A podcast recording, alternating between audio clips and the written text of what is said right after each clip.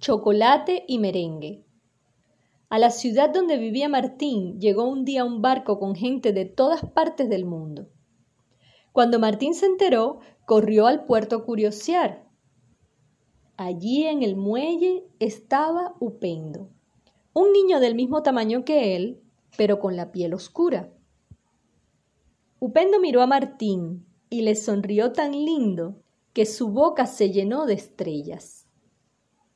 Martín nunca había visto un niño de piel oscura, así que pensó que era de chocolate y para comprobarlo decidió darle una probadita.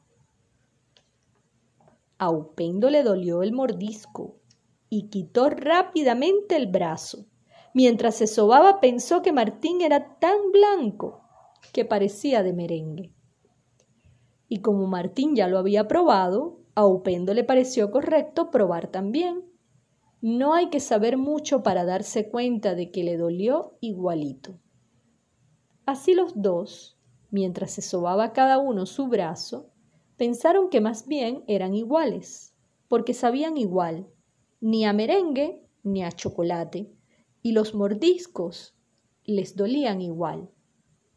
Se sonrieron, las bocas se les llenaron de estrellas y ese día aprendieron que eso de estar probando a la gente con mordiscos no era muy buena idea.